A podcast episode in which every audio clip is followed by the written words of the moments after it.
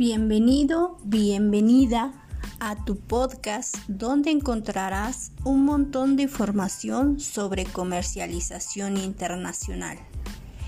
El sitio donde encontrarás temas de interés para tus negocios. Para los que no me conocen, soy Adriana Sánchez Custodio.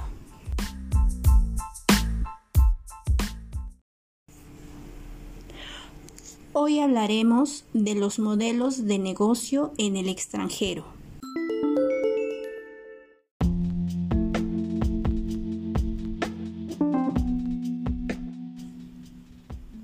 El modelo de negocio es la forma de operar que tiene una empresa en el extranjero y existen diversas formas para que una empresa comercialice sus productos hacia el exterior. Como primer modelo de negocio tenemos la exportación indirecta, que es cuando una empresa vende a un intermediario en su propio país y este intermediario luego vende los productos al mercado internacional. Podemos encontrar distintos tipos de intermediarios, como la empresa de administración de exportaciones y las empresas comercializadoras de exportaciones. Las empresas que más usan este modelo son las pymes, porque muchas de ellas no tienen la experiencia ni los recursos. Las ventajas de este modelo son el ahorro en trámites, localización de puntos de venta y evitar el riesgo que conlleva todo el proceso de exportación. Las desventajas es depender de terceros, el porcentaje de utilidades son menores y no existe la relación con los clientes.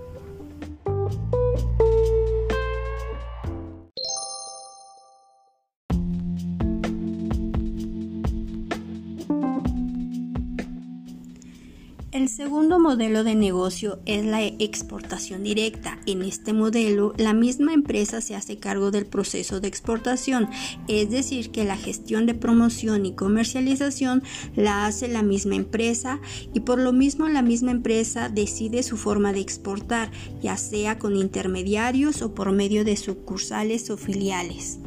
Ejemplo de ello son las sucursales del grupo muy conocido en México. Me refiero a las tiendas muy conocidas de Electra, propiedad de Carlos Salinas Pliego, enfocada en el comercio especializado y servicios financieros. Esta empresa tiene sucursales en Honduras, Guatemala, Perú, Panamá, El Salvador y Estados Unidos, donde su mercado son los mexicanos que viven ahí. Las ventajas es la relación directa con los clientes, mayor control de las operaciones y mayores utilidades.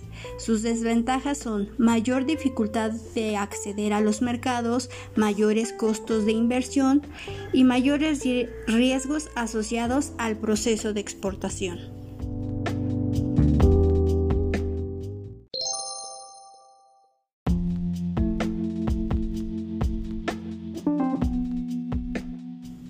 Como tercer modelo tenemos a las licencias. Una licencia es un acuerdo contractual de largo plazo entre dos o más empresas de distintos países por medio del cual una empresa concede a la otra el derecho de usar un activo intangible como un proceso productivo, una patente, una marca registrada, un secreto comercial u otros a cambio de un pago fijo inicial, una regalía o ambas. En este esquema entran las franquicias y los contratos de manufactura. Por ejemplo, las franquicias de comida rápida, como McDonald's. La franquiciataria vende el concepto de negocio que le da derecho al franquiciado de usar su marca y el know-how por un tiempo determinado sin que éste pueda revelar ningún proceso comercial o productivo.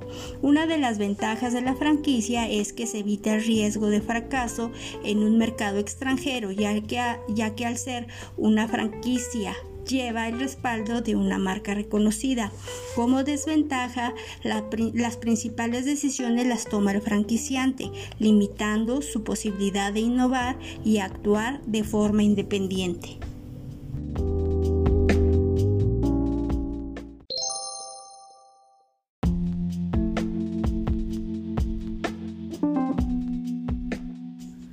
Como cuarto y último modelo tenemos a la inversión extranjera directa. Esta se da cuando una empresa tiene una participación más amplia ya que puede producir, vender o invertir directamente en nuevas instalaciones para comercializar en un país extranjero convirtiéndose en una empresa multinacional. Por ejemplo, una joint venture, que es un tipo de acuerdo comercial de inversión conjunta a mediano o largo plazo entre dos o más empresas que unen sus esfuerzos para crear y diseñar productos aprovechando las capacidades de cada uno para disminuir costos, pero sin que ninguna de ellas pierda su autonomía e individualidad. Por ejemplo, Telcel es una filial de América Móvil propiedad del mexicano Carlos Slim bajo el nombre de Claro o Comcel que opera en Brasil, Colombia, Argentina, Estados Unidos, Guatemala, Honduras y Ecuador, donde también ofrece televisión de paga y streaming. Las ventajas de una joint venture es que se beneficia del conocimiento de su socio, por ejemplo, del conocimiento tecnológico y la reducción de costos y riesgos al iniciar un nuevo negocio. La desventaja se da al otorgar el control de su tecnología a su socio o en caso de existir un acuerdo de propiedad compartida puede conducir a conflictos y luchas por el control entre las empresas inversionistas.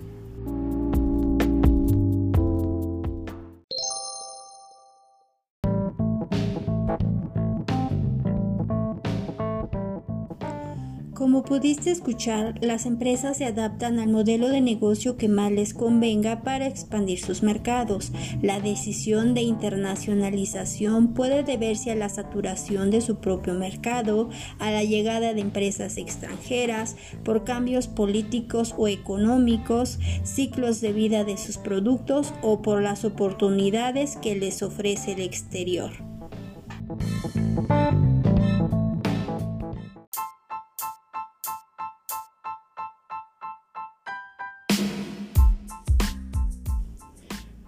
Espero que el tema de hoy te haya gustado. Te esperamos para nuestro siguiente podcast donde encontrarás un montón de información sobre temas de comercialización internacional.